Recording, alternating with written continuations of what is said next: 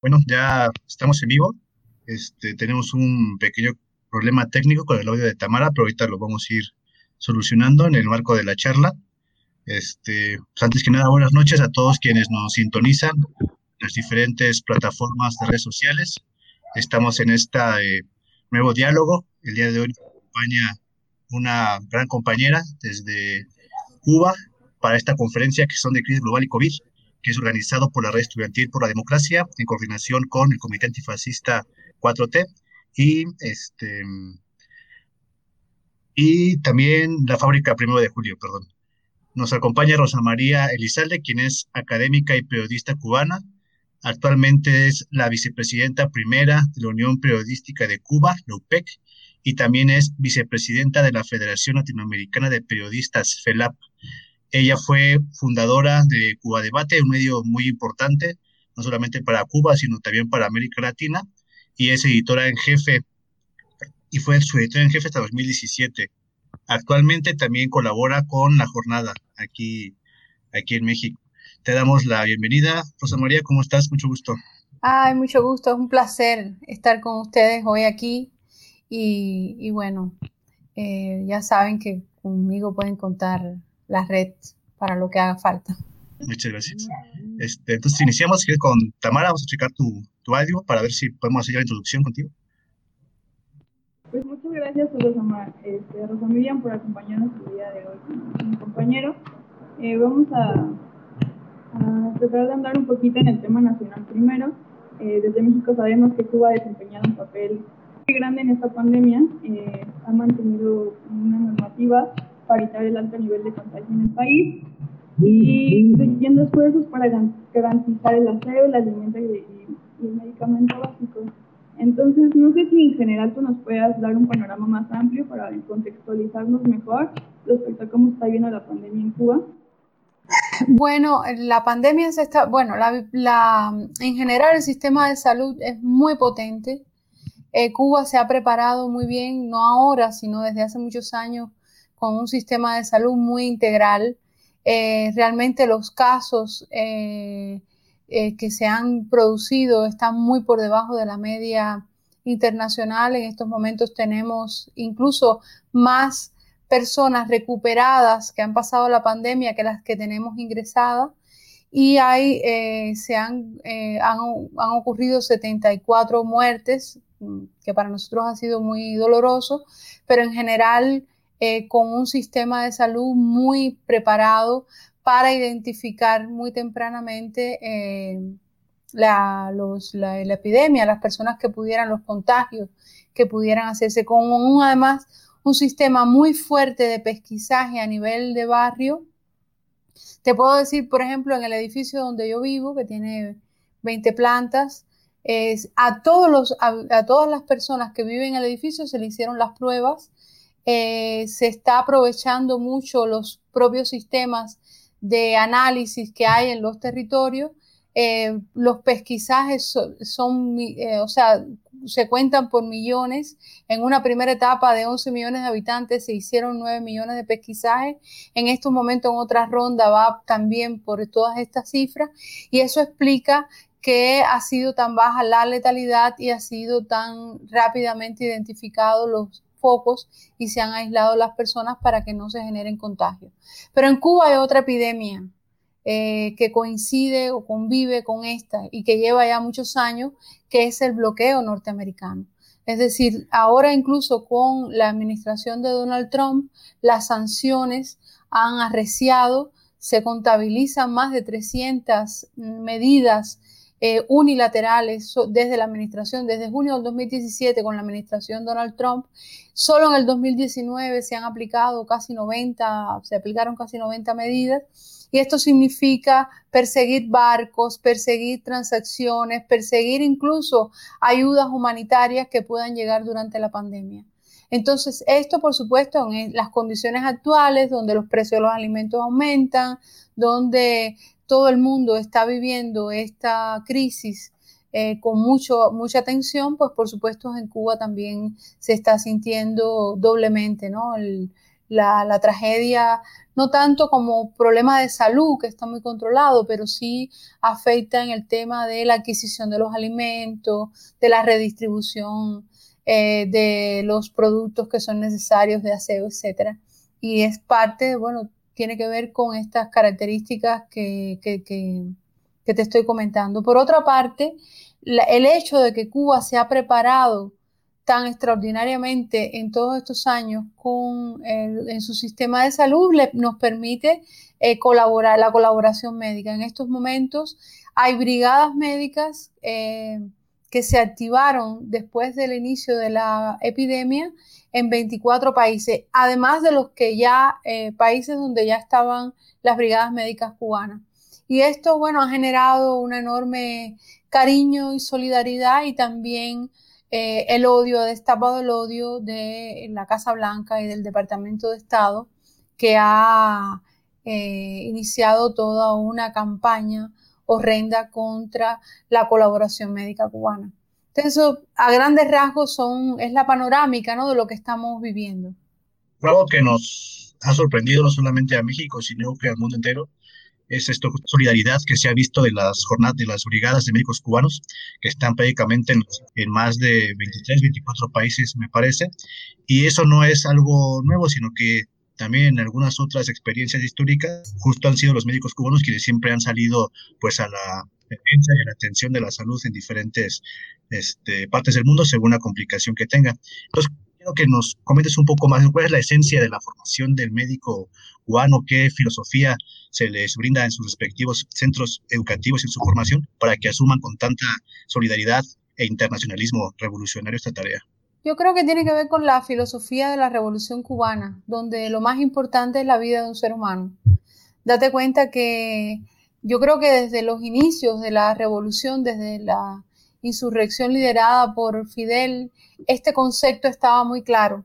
No sé si conoces la historia del Yate Granma, que fue el barco en el que los expedicionarios cubanos, eh, comandados por Fidel, venía el Che también en esa expedición, eh, llegaron para iniciar la lucha en la Sierra Maestra que después terminó en el triunfo de la Revolución Cubana. Bueno, cuando venían de México, de Tuxpan, a la zona oriental de la isla, un expedicionario cayó al agua y Fidel detuvo la travesía y, y, hasta que no encontraron al compañero en el mar, el barco no siguió eh, su ruta, poniendo de alguna manera en riesgo la vida de todos, pero Fidel dijo, no salva, o sea, la vida de uno vale por la vida de todos. Y ese principio se ha mantenido así durante todos estos años de revolución. Yo recuerdo hace unos años cuando un niño, Elian González, fue secuestrado en Estados Unidos por una parentela que le negaba el derecho a su padre Juan Miguel a estar con él, como un pueblo entero, millones de personas, niños, jóvenes, se movilizaron por el rescate de esa criatura y era la misma filosofía. Por lo tanto, ningún ser humano sobra. Y yo creo que ese principio de la revolución cubana, que es en la que se han formado los médicos cubanos, que es un principio de solidaridad y de internacionalismo, está ahí y es visible. Eh, no te olvides, y además esto no empieza ahora. Esta, historia de la solidaridad cubana y la solidaridad médica eh, es una historia que comienza con los primeros años de la revolución. En el año 60, 1960, eh, por ejemplo, un grupo de médicos, cuando en, un momento en que no había tantos recursos médicos como ahora, la mayoría de los médicos titulados al triunfo de la revolución se fueron porque evidentemente eh, eran otra casta, ¿no? muy acomodada. Y los que se quedaron, pues fueron los que formaron las primeras escuelas y las primeras eh, sostuvieron aquel sistema incipiente con esa filosofía ¿no? de que la vida de todos importa.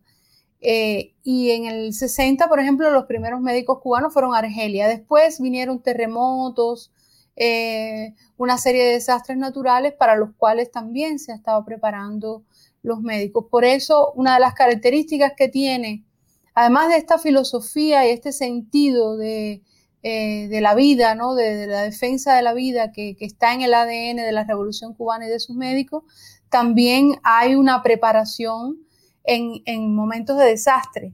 No hay otro equipo médico en el mundo, por ejemplo, que haya vivido los terremotos como hubo los terremotos en Pakistán o la crisis epidémica del ébola.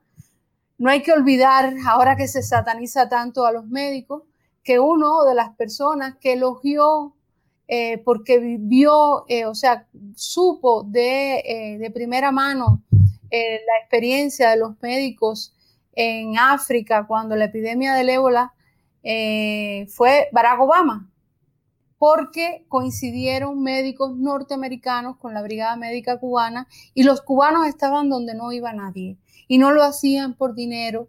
No, era ese, no es esa la filosofía y ha sido así siempre. Pero además, eh, estos médicos no es una colaboración médica cualquiera.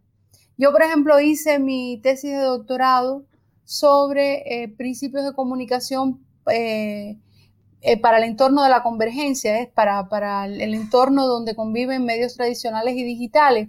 Y en mis entrevistas, uno de los elementos que salió, por ejemplo, fue la creación, el hecho muy tempranamente de todo un sistema para apropiarse de las nuevas tecnologías con un sentido de darle, y empezó por ahí, empezó por los médicos, de darle acceso a todo el personal médico, a los estudiantes y al personal de salud a las fuentes bibliográficas más importantes que se estaban produciendo en el mundo. Y cuando Cuba tenía tanta internet, toda la isla, en los finales de los 90, como un hotel, no sé, en Miami o en México, sin embargo, los médicos ya se conectaban con los grandes nichos de eh, información científica sobre la medicina. Si es un personal altamente preparado y altamente sensible. Yo que he estado en, países, en, algunos países latinoamericanos, sobre todo en Venezuela, y he estado en los lugares remotos donde están los médicos, recuerdo incluso los testimonios de las personas que eran atendidas, que siempre eran las más pobres, que eran donde además no habían eh, redes de salud. Y decían siempre que estos médicos eran diferentes, porque tocaban a las personas, porque las miraban, porque las escuchaban. Y eso yo creo que es parte de lo que está hoy ofreciendo Cuba al mundo y que tiene que ver con esta inversión que no empezó ahora y con la defensa de un sistema de salud pública universal y, y de acceso para todo el mundo que la, otra parte del sistema de salud social que nos mencionan, además de la formación de médicos, es el manejo de, la salud de los ciudadanos. ¿Cómo, cómo ves? Mira, el, el, el, sistema que tiene Cuba territorialmente eh, es extraordinario. Es decir, lo, la parte de su fortaleza es su sistema de salud primario.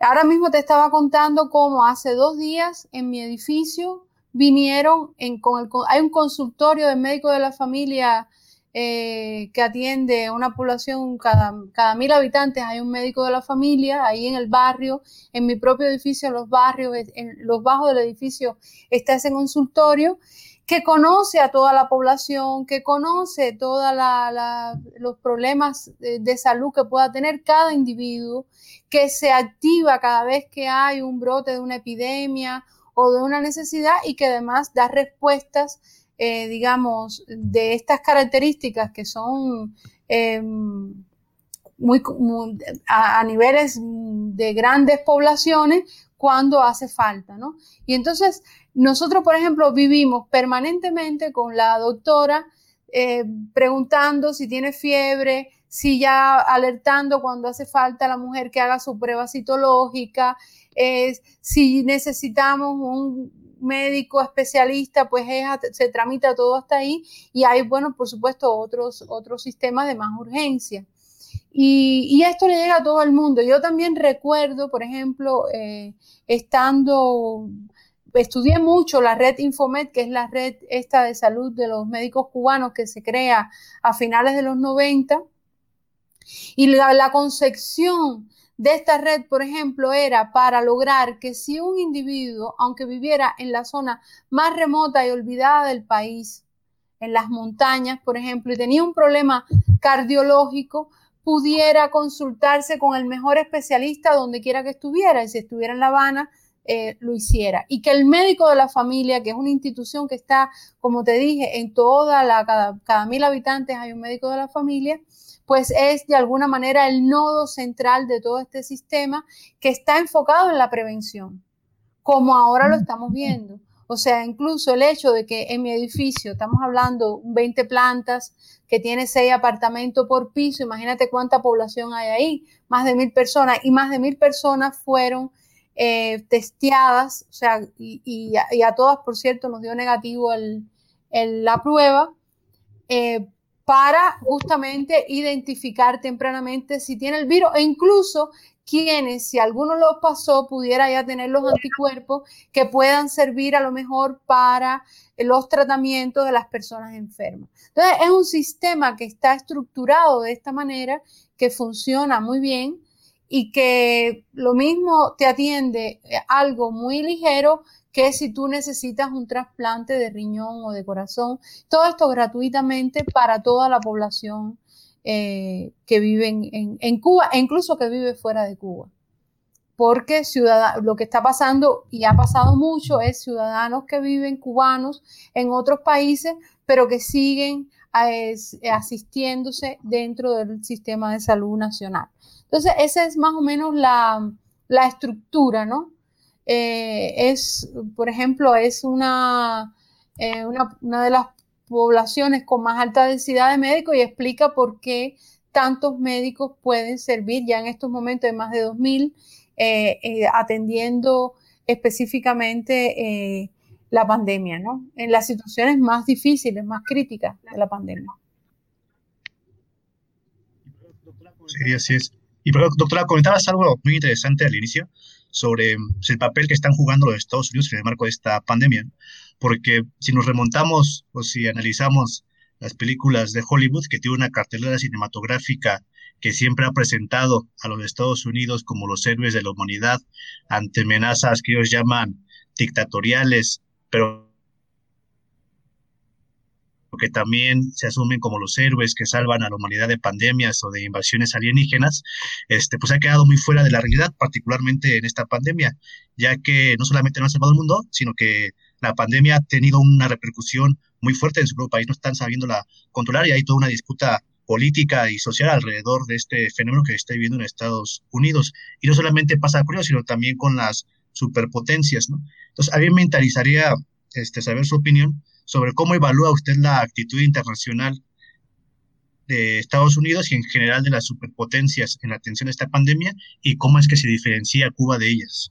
Mira, es muy perverso, es muy perverso. Y uno pensaría que se están, están generando continuamente maniobras de distracción para enfocar eh, fuera del territorio nacional, donde hay una crisis enorme, donde además tienen el récord mundial y olímpico de personas fallecidas, el país más rico del mundo, el país que negó eh, la existencia de esta pandemia, el país incluso que persigue a un país pobre, chiquitito, a 90 millas, que nunca le ha hecho daño a los Estados Unidos por el simple hecho de eh, ayudar a, a, otros países y donde además si tú ves las declaraciones en los últimos días de Pompeo parece no existir otro problema internacional que la colaboración médica Cuba, llenando de eh, epítetos absolutamente estereotipados a, las brigadas médicas cubanas, que lo que están haciendo es un servicio humanitario y de solidaridad. Y, realmente eh, solo se puede ver, o sea, por la perversión que hay en esa administración, o sea, probablemente Cuba sea el problema, el último problema que pueda tener Estados Unidos en este momento y sin embargo, si uno sigue las noticias, parecería que es eh, su horizonte o uno de sus horizontes fundamentales en materia de relaciones internacionales.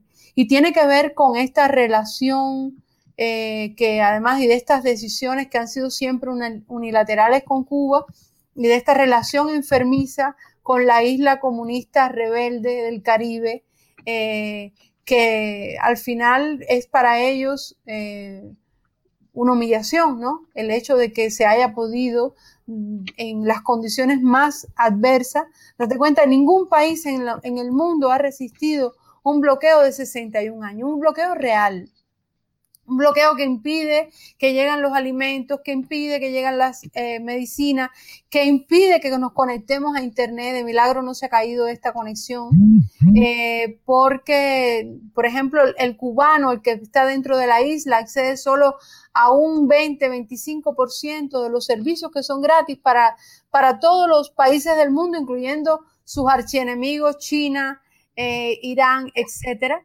y que es un bloqueo eh, absolutamente criminal.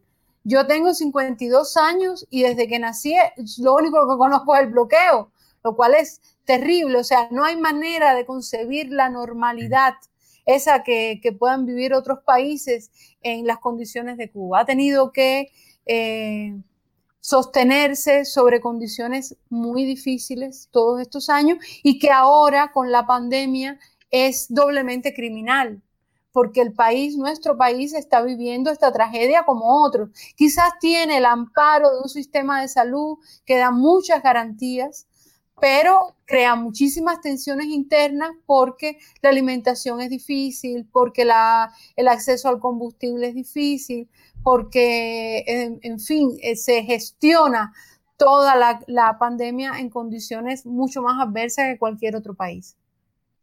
Y justamente eh, es importante mencionar el tema de los medios de comunicación, que me parece que juegan un papel muy importante en este tipo de gobierno, ¿no? En este bloque imperialista que, mencionas. Y sé que ustedes también tienen una, eh, la conferencia de salud diaria. Eh, aquí en México, al menos, esta conferencia de salud que tenemos ha servido para, para golpetear justamente tanto al gobierno como al sistema de salud. No sé si en Cuba eh, también esté funcionando de esa manera, de, a nivel nacional, internacional, que la opinión pública y los medios estén entrando por ahí para, para golpear más. Sí, eh, y incluso he seguido mucho las conferencias de Hugo López Gatel en México, que es un, a mi juicio, un un científico brillante. Nosotros tenemos al doctor Durán, que también, o sea, también hemos visto en, en nuestros países cómo de pronto la voz científica, la ciencia, ha ganado un enorme protagonismo frente a toda esta especulación que se ha producido en torno a la epidemia. De hecho, eh, el propio director general de la Organización Mundial de la Salud hablaba de la, infodemia, ¿no? De la, de la epidemia de las informaciones falsas, de los fake news, que en estos momentos incluso hay algunos analistas que están diciendo que hay más noticias falsas en estos momentos en las redes y en los medios de comunicación que, eh, que las noticias verdaderas. Hay mucha especulación, hay mucha gente tratando de eh, ganar eh, posiciones políticas a partir de la mentira y de intoxicar las redes con todo este tipo de temas. Lo ha visto México, lo está viviendo también Cuba.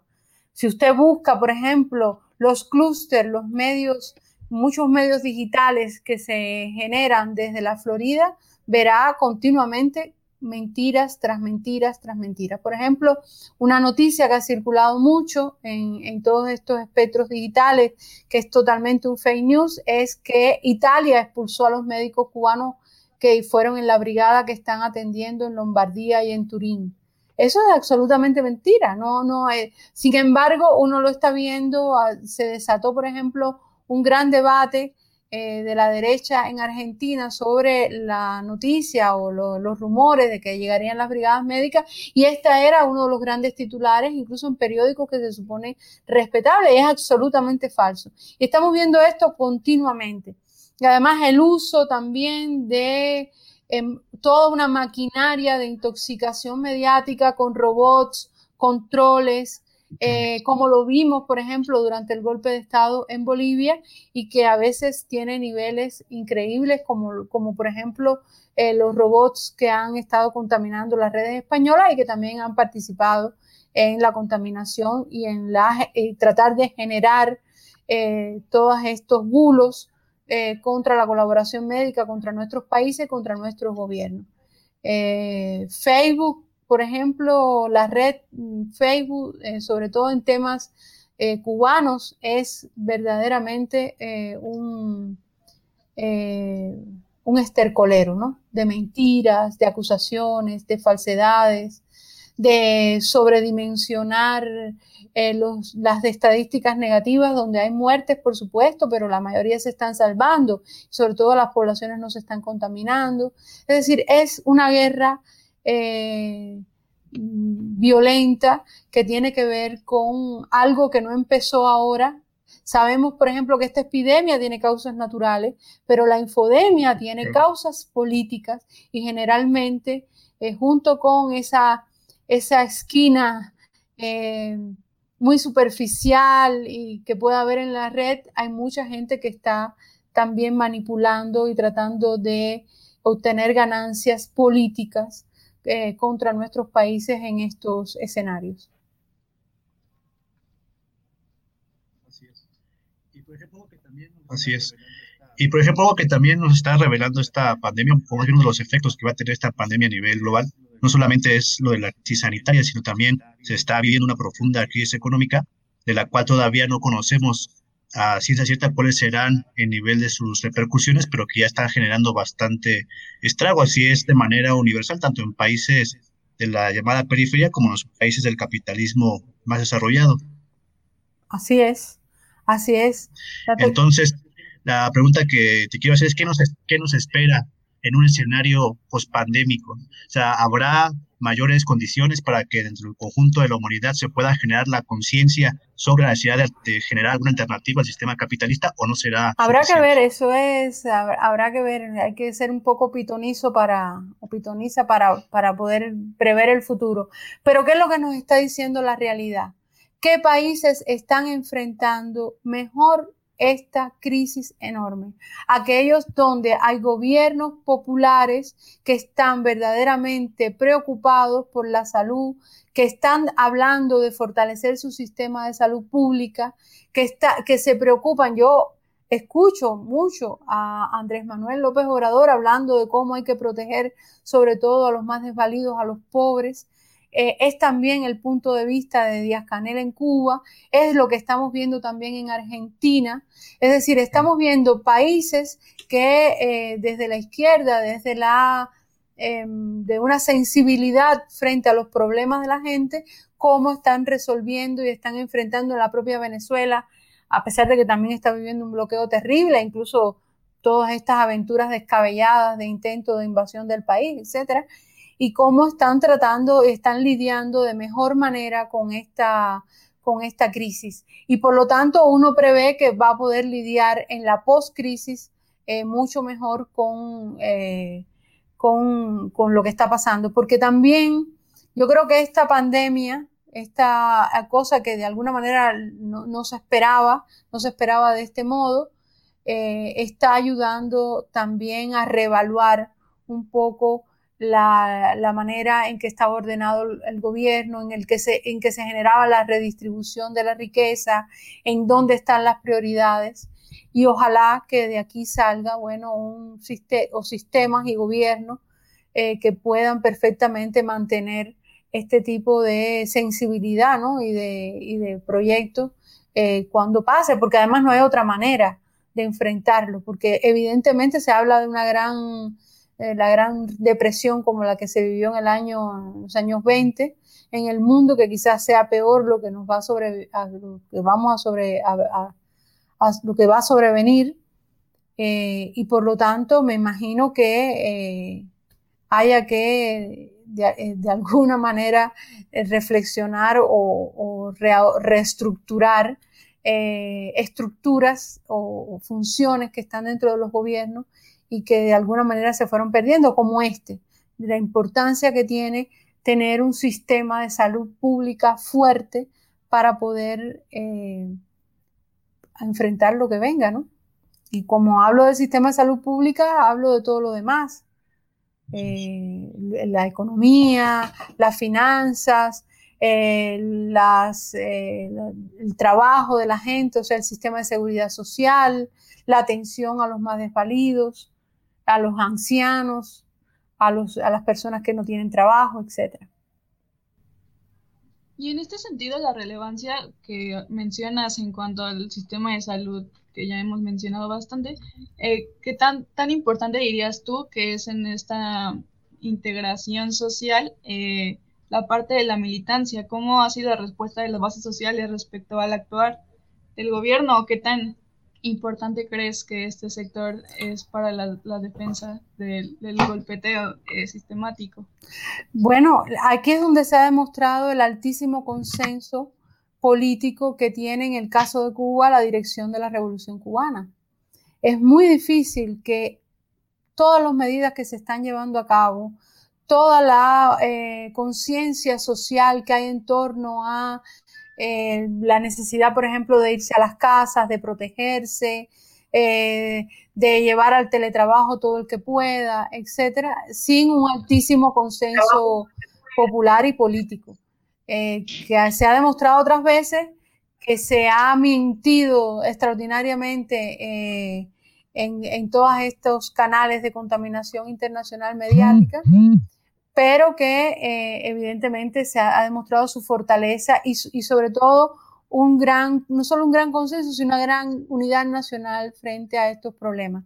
Nosotros, por ejemplo, em, en Cuba, date cuenta que por al menos una o dos veces cada dos años eh, se produce o llega un enorme huracán que pone muy en tensión toda la sociedad cubana, desde los medios hasta la defensa civil, hasta otros eh, sectores de la sociedad. Ahora hemos tenido un huracán mucho más extenso, mucho más letal eh, que, los anteriores, pero que siempre en esas circunstancias se, se expresa esta unidad, esta cercanía de la militancia política con la dirección del gobierno y que es lo que hace posible de alguna manera que salgan los procesos.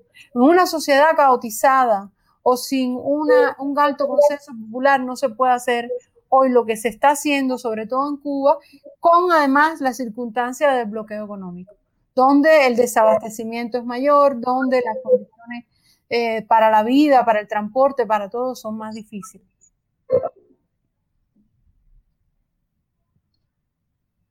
Correcto.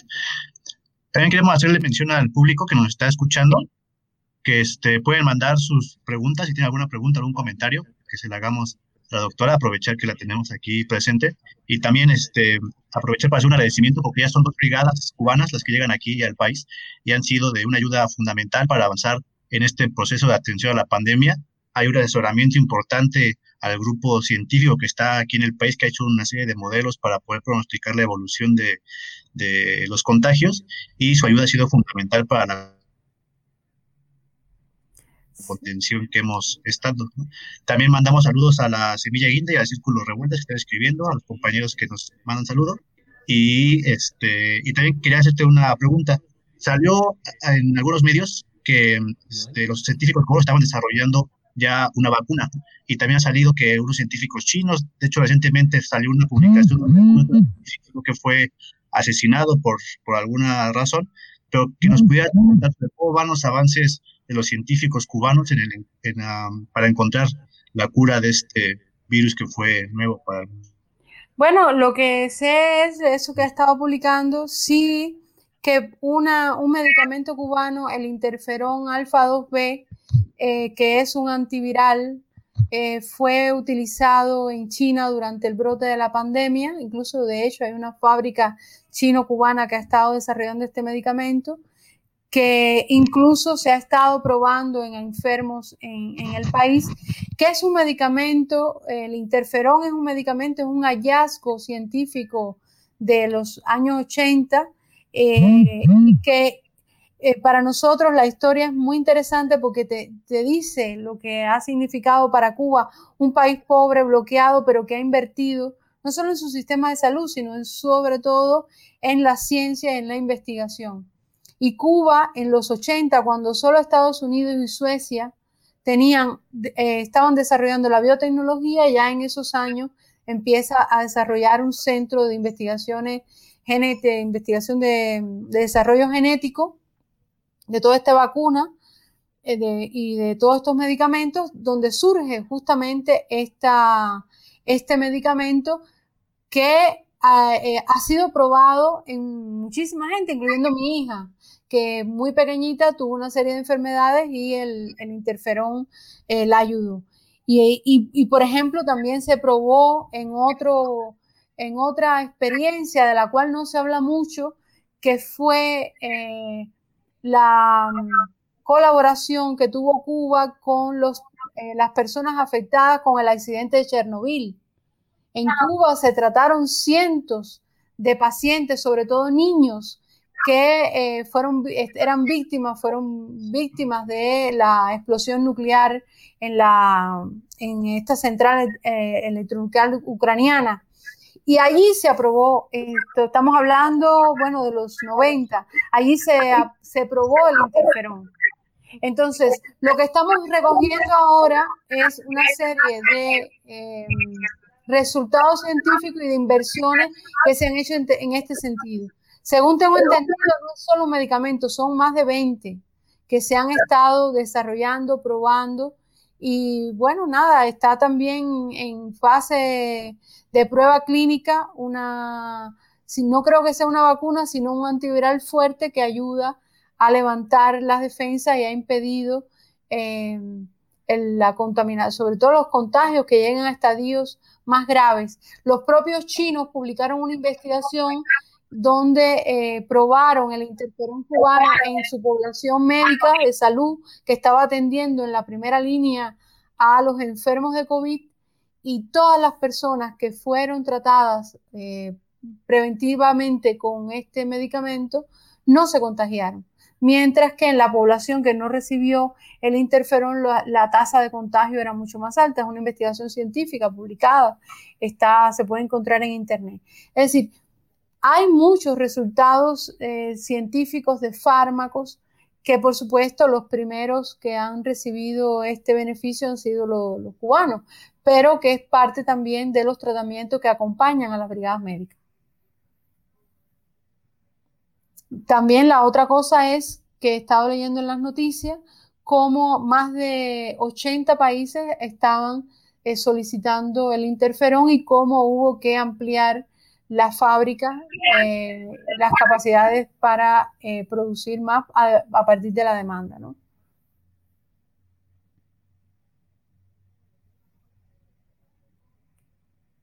¿Sí? Este, sí, nos manda una pregunta del público, nos pregunta la compañera Damaris sobre qué estrategias podemos seguir para combatir las fake news o las noticias falsas que se divulgan principalmente contra gobiernos de izquierda, como el que tenemos aquí. Sí, eh, es la otra epidemia de la que estamos hablando, de la que no escapa nadie. Eh, eh, contra México, contra Cuba, contra los argentinos, o sea, estamos viendo continuamente todo este tipo de, de noticias falsas que no empezó ahora, realmente. Yo recuerdo hace unos meses atrás, haciendo unos estudios sobre Twitter, el 70% de las cuentas en Twitter decían eh, algunos investigadores independientes y corroboraba, por cierto, una investigación que hizo la OTAN, un centro de investigaciones de la OTAN, el 70% de las cuentas en Twitter son falsas. Nosotros vimos, por ejemplo, durante el golpe de Estado en Bolivia, cómo prácticamente en una semana se crearon 100.000 cuentas falsas que además simulaban ser personas reales porque se, puede construir hoy hay generaciones de eh, inteligencia artificial que te construyen rostros falsos que parecen reales y perfiles, etcétera. O sea, esta, esta epidemia eh, es una epidemia que, que, se ha agravado ahora eh, con todo, con objetivos políticos, pero que ya existía y que va a seguir existiendo. Se hablan incluso algunos analistas de que en el 2021 probablemente haya más noticias falsas en Internet que, en, que, noticias verdaderas. Ah, se habla del papel que, tienen que representar los medios para el contrastar la información, lo que ha significado las redes sociales en todo esto. Y además ya hay un, hay un centro, no sé si han oído hablar de News Guardian, que ha estado siguiendo todos los análisis sobre las noticias eh, relacionadas con la COVID, que habla de efectivamente de que ya en estos momentos hay más noticias falsas sobre esta epidemia que noticias verdaderas. Entonces el gran drama es cómo construir o cómo generar una, una sociedad que tenga la capacidad de discernir frente a esa información que le está dando de qué es lo falso, qué es lo verdadero y lo que esto impacta en, la en cualquier democracia, ¿no? en cualquier sistema democrático, cualquier eh, sistema que, pretenda eh, o que hable de libertad de información, de libertad de expresión, de, eh, de democracia, cuando estamos conviviendo continuamente con un aire, con un entorno eh, mediático y político altamente contaminado, ¿no? Y le pasa a México, le pasa a Cuba, le pasa a cualquiera de nuestras sociedades. Bueno, yo para ir cerrando un poquito, eh, no sé si nos podrías englobar eh, el reto que tenemos como izquierda latinoamericana frente a estas crisis ocasionadas pues por el sistema capitalista, ¿no? ¿Cómo crees que debemos enfrentarlo o cuál, cuál crees que serían las herramientas?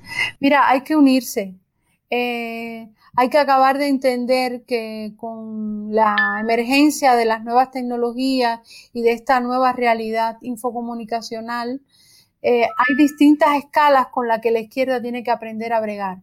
Está la escala, por supuesto, del individuo, están las escalas nacionales, pero están también las escalas regionales. Nosotros, por ejemplo, en Cuba vivimos uno de los fake news más extraordinarios de la Tierra, que fue Estados Unidos creó una mentira absolutamente falsa de que eh, se había producido un ataque sónico, como si James Bond con una pistola eh, con sónica pudiera atacar a ciertos diplomáticos norteamericanos.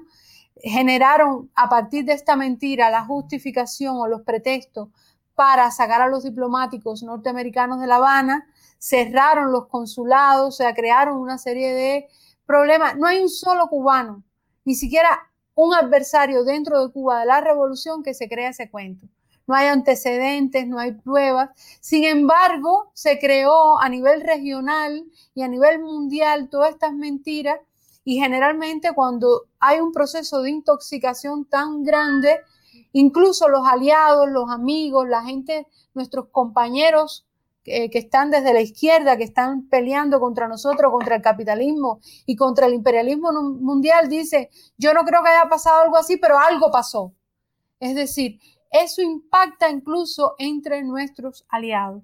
Por lo tanto, hay que construir sistemas regionales de, acompañamiento, de protección, de visibilización de nuestros problemas y, por supuesto, tenemos que crear instrumentos, tenemos que, cuando esto pase, tendremos que empezar a soñar. Eh, por, por, nuestros propios instrumentos, nuestros propios Facebook, nuestros propios espacios, nuestras propias redes. Yo no sé si ustedes saben que el 90% de todo el tráfico de Internet en América Latina pasa por un servidor en Estados Unidos. Con lo cual, ¿quién puede hablar de soberanía mientras las redes eh, no sean nuestras y toda la información que se genera en este continente, a veces de una ciudad a la otra, en un mismo país, pasa por el famoso NAP de las Américas que está en Miami, ¿verdad? Y cuando eh, no tenemos ni siquiera eh, esas infraestructuras y ni siquiera tenemos todavía una discusión en la izquierda para abordar de manera conjunta cómo defendernos frente a estos procesos de colonizadores, ¿no? De esta nueva colonización en curso que tiene que ver con las redes.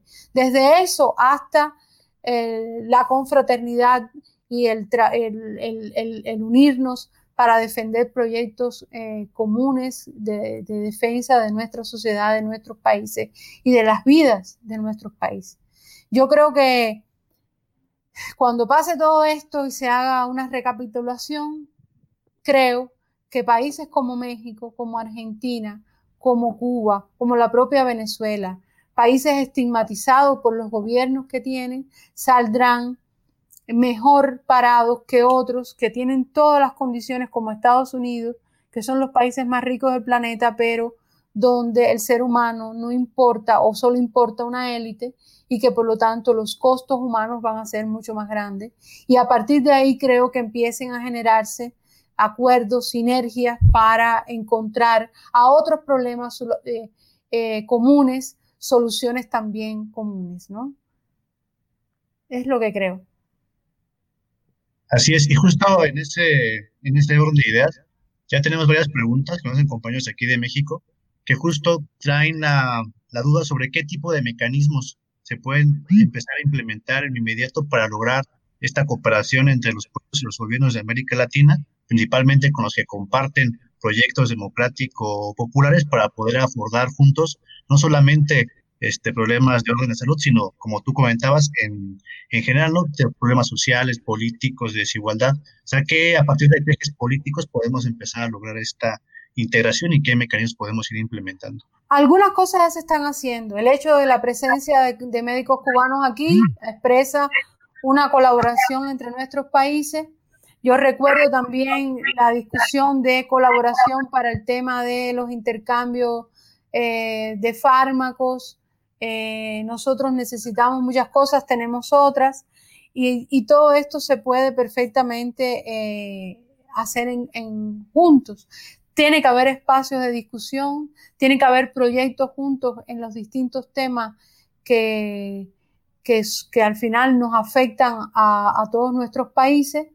Eh, tiene que haber también proyectos de desarrollo científico, de colaboración económica, de reflexión de a qué mundo vamos, o sea, también espacios eh, académicos.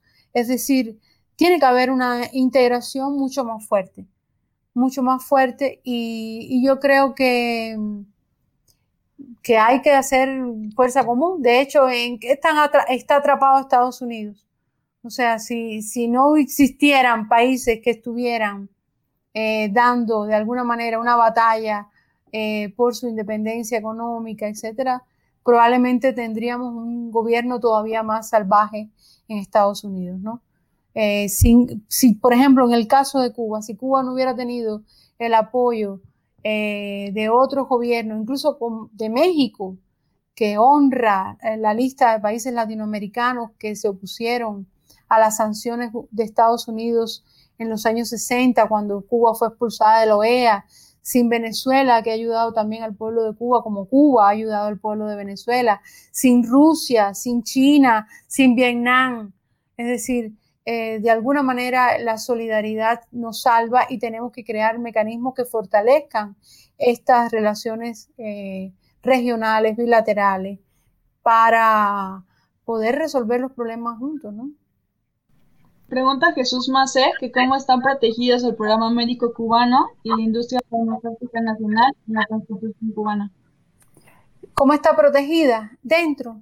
Bueno, eh, por ejemplo, del PIB cubano, eh, casi el 10-15% va a la salud y a la educación en Cuba. Hay una protección del gobierno con una fuerte inversión pública para sostenerlo. Em, el desarrollo científico, o sea, nosotros, la isla de Cuba es una isla que la mayor parte de su territorio es, eh, como decirle, bastante árido, ¿no? No sé si saben que buena parte del territorio de la isla salió del mar eh, en la formación geológica del país. Entonces hay zonas absolutamente que no producen nada. O sea, es un país que no puede autoabastecerse de una buena parte de los alimentos, pero que ha hecho una inversión, una enorme inversión científica. En estos momentos, eh, de 11 millones de cubanos, más de casi 2 millones han estudiado son, o son graduados universitarios o técnicos. Es decir, hay una gran producción científica en todos los ámbitos y yo creo que esa es su gran, su gran fortaleza. Y tiene que ver con esta protección. Tiene que ver también con el concepto, como mismo cada vida importa, cada talento importa. Yo misma nací en una ciudad que es del interior de la isla, eh, una ciudad muy provinciana, yo, o sea, fui prácticamente eh, de la, en, la generación de mi familia, de tanto de mi madre como de mi padre, una de las primeras profesionales graduadas universitarias, y todo eso se produce con la revolución. Y prácticamente eh, desde en los últimos 60 años, la educación se concibe como una línea recta que empieza en la primaria y termina en la universidad. Y han sido oportunidades que no son oportunidades cualquiera, han sido, se, se, se, mm, existen por esa enorme protección eh, social que ha tenido durante todos estos años. Y con eso pasa con el sistema de salud, que es un sistema de salud eh, reconocido mundialmente por esas características, a pesar de las campañas eh, que, le hacen, ¿no? Tenemos una última pregunta, pregunta la compañera Cianya Martínez, sobre cómo podemos ayudar a combatir esta campaña de desprestigio que hay contra las brigadas médicas cubanas que están siendo promovidas principalmente de los grandes medios internacionales de comunicación. Diciendo la verdad, diciendo la cantidad de gente que se están salvando. Por ejemplo, hay, todos los días están saliendo noticias de los médicos cubanos que están en Italia, que están en el Caribe, que están en una serie de países que desde que llegaron están salvando vidas, que se han integrado los equipos médicos locales para ayudar que son gente muy humilde, que nadie, ninguno de ellos se les obliga a ir a esos lugares, a nadie se le puede obligar, ni por todo el dinero del mundo, ni por nada, a que vaya a, lidiar nada más y nada menos con una enfermedad que tiene una altísima letalidad. Eh, que de alguna manera se cuenten las historias reales de esas personas salvadas y sobre todo que, que le den, que, que, que, se llama? que enfrenten a los que tratan de presentar a los médicos como esclavos, como incompetentes, como espías. Yo recuerdo en un debate hace pocos días en Argentina que, que, que ese era prácticamente el titular, que o sea, los médicos eran espías y entonces alguien decía, bueno, ¿qué clase espía es que dice desde que entra que, que está espiando a otras sociedades? Cosas que son absolutamente absurdas, pero que alguna gente se cree alguna gente que no ve más allá de los estereotipos en los que nos encierran ah, en nuestras sociedades, ¿no? Como dice, como dicen, la, la medicina cubana se defiende sola, pero no está de más que los amigos nos acompañen. Y México es amigo y vamos a acompañar solidariamente, exacto. Pero bueno, es justo lo que dices, es importante recobrar la filosofía de la revolución cubana, los principios, la unidad de la militancia y del pueblo para poder salir de, de la pandemia y de la crisis que nos tiene desde hace, como dices, más de 60 años el imperialismo. Así es. Muchísimas gracias, Rosa, por estar con nosotros esta noche. Gracias a ustedes, un placer y un honor conversar y, por supuesto, ya saben los lazos entrañables entre nuestros dos países. Y bueno, aquí nos tienen.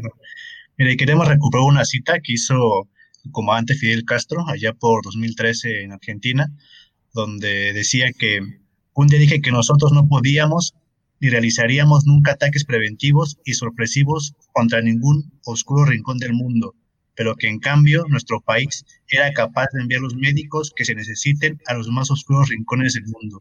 Médicos y no bombas, médicos y no armas inteligentes. Fidel Castro 2003, Córdoba, Argentina. Así es, así es. Por cierto, los argentinos decían en estos días, unos amigos, que ellos nos habían mandado un médico a Cuba y nosotros habíamos devuelto millones. Claro, exactamente. Así es. Pues te agradecemos mucho, doctora, la participación y el intercambio de ideas. Nos ayuda mucho para este, difundir la verdad sobre lo importante y valioso que es la participación de las brigadas cubanas en todas partes del mundo, con esa solidaridad e internacionalismo revolucionario que siempre los ha caracterizado y que admiramos y aspiramos a poder concretar algo así en nuestro país con este proceso que recién inicia con López Obrador al frente. Pues gracias a ustedes y hasta la victoria siempre. Hasta la victoria siempre. Hasta la victoria siempre. Seremos. Muchas gracias. Gracias a todos por sintonizarnos. Hasta luego. Chao, chao. Chao.